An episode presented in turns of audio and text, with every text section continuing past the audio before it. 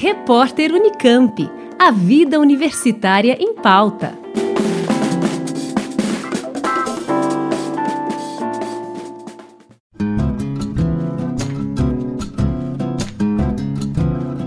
Começa no próximo dia 22 de junho o Unicamp Queer, evento que está sendo organizado pela primeira vez por professores, estudantes e funcionários da Universidade Estadual de Campinas durante o mês em que internacionalmente é celebrado o orgulho LGBTI+.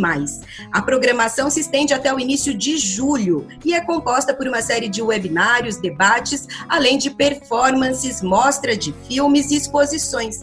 Todas as atividades serão realizadas de forma remota por conta das medidas de distanciamento social.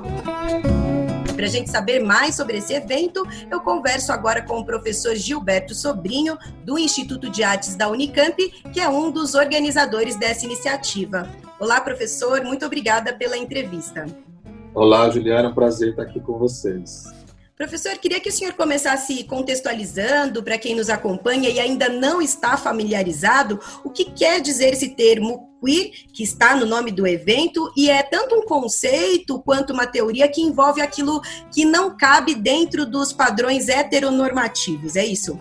Bom, o termo queer ele é de origem anglo-saxã.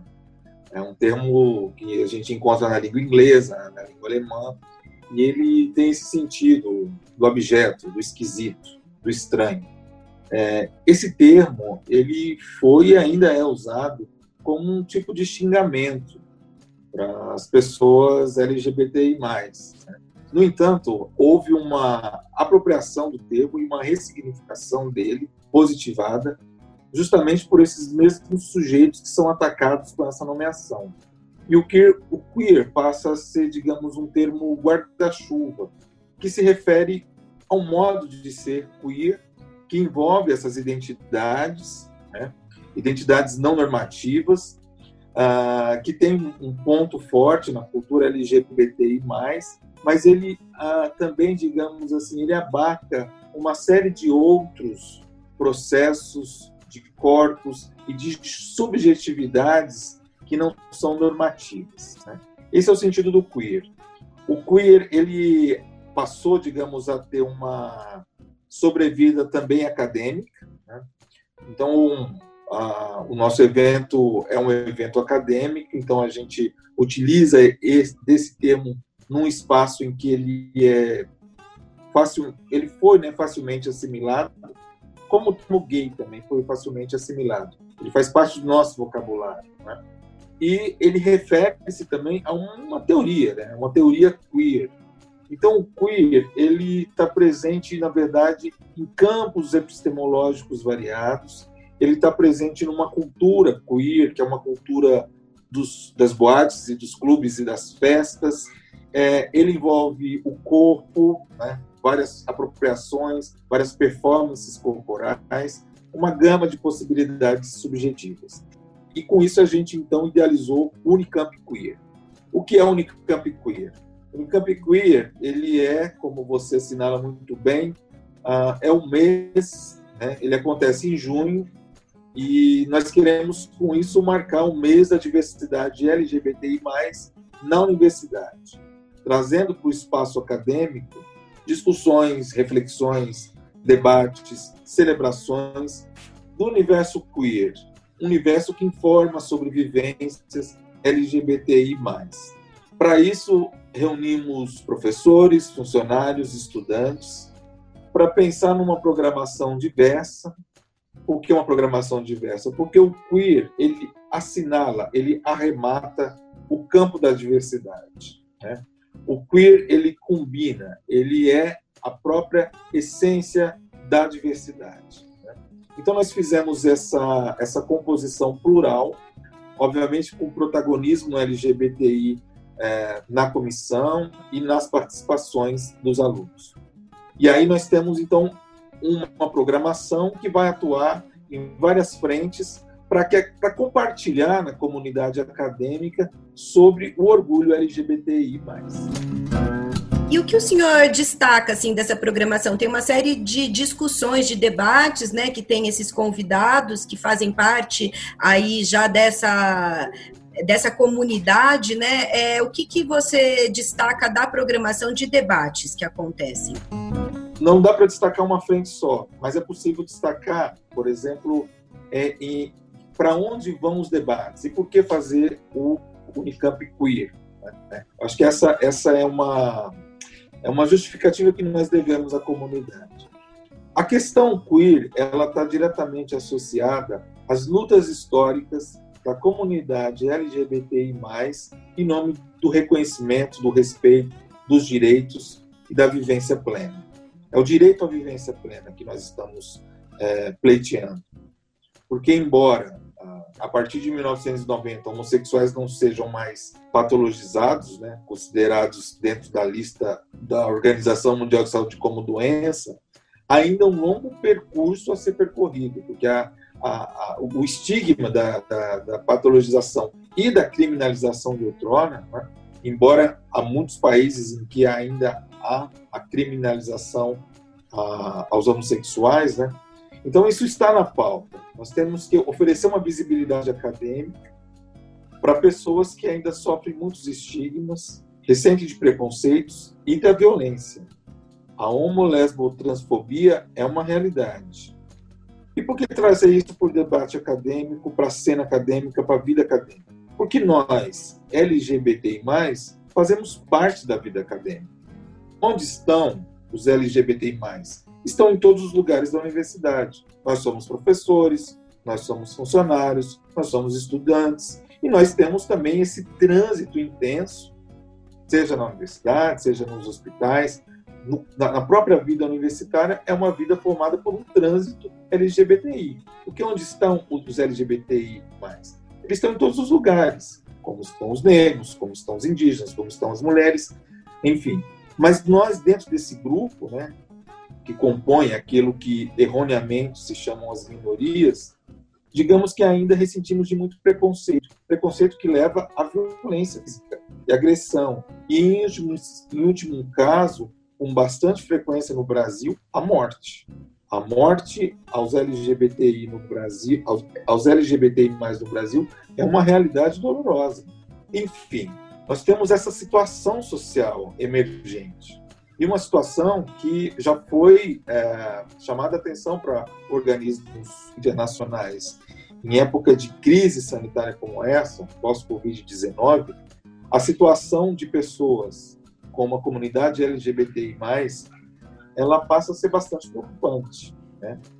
Há uma vulnerabilidade colocada. Diante de uma crise, essa vulnerabilidade ela se torna uma precariedade que tem que a ser pensada e ser cuidada. Né?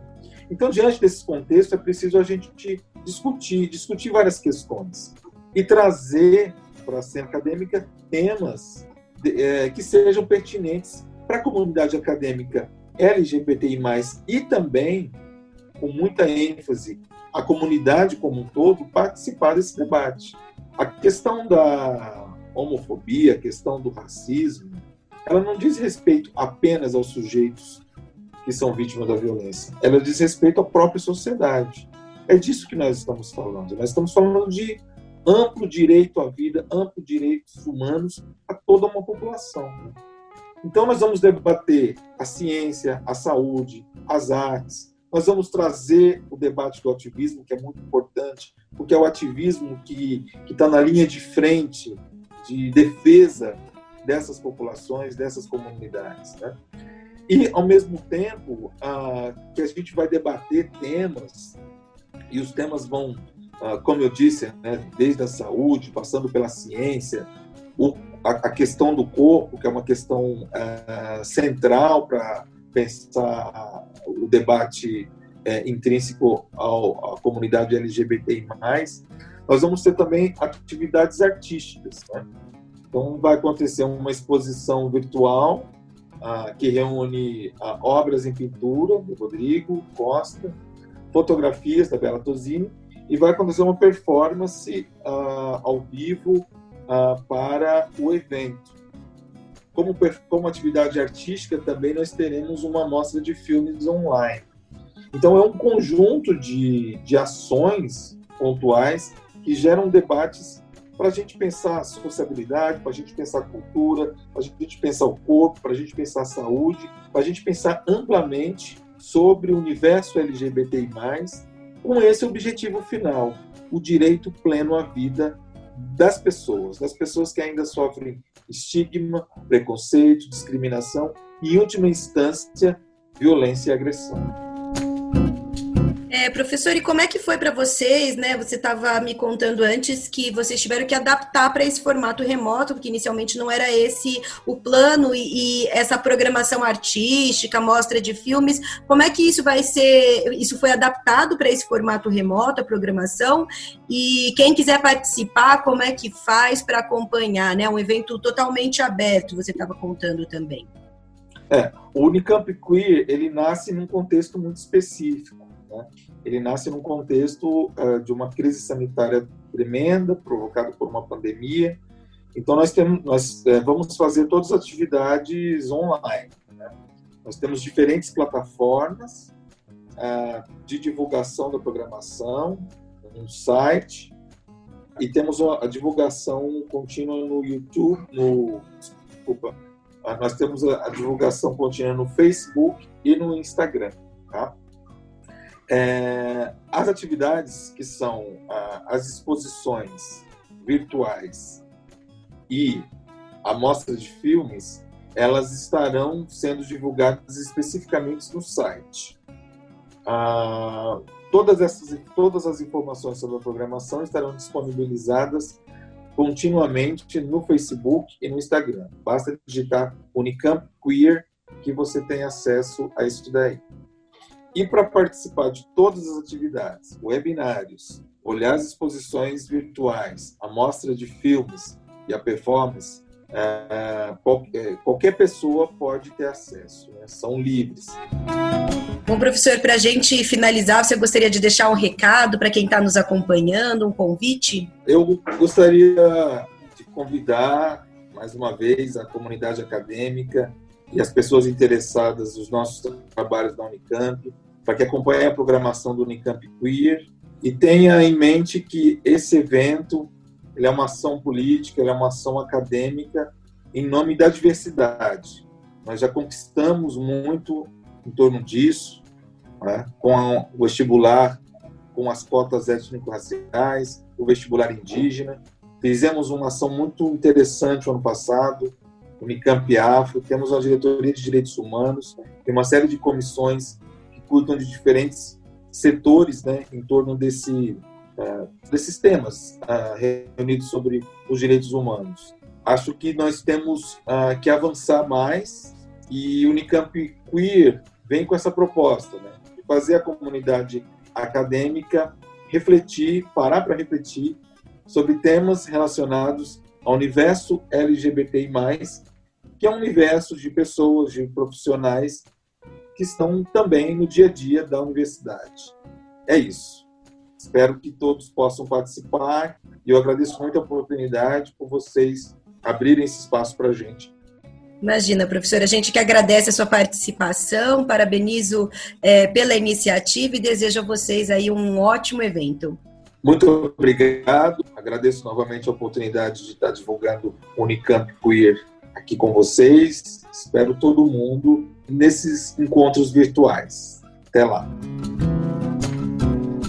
Eu conversei então com o professor Gilberto Sobrinho do Instituto de Artes da Unicamp, que falou para a gente sobre o Unicamp Queer, evento que marca o mês do orgulho LGBTI+, e será realizado de forma totalmente remota entre os dias 22 de junho e 3 de julho. A programação completa está disponível no site do Instituto de Artes e também nas redes sociais Facebook e Instagram. Basta procurar por Unicamp Queer. Juliana Franco para o repórter Unicamp. Rádio Unicamp. Música e informação de qualidade.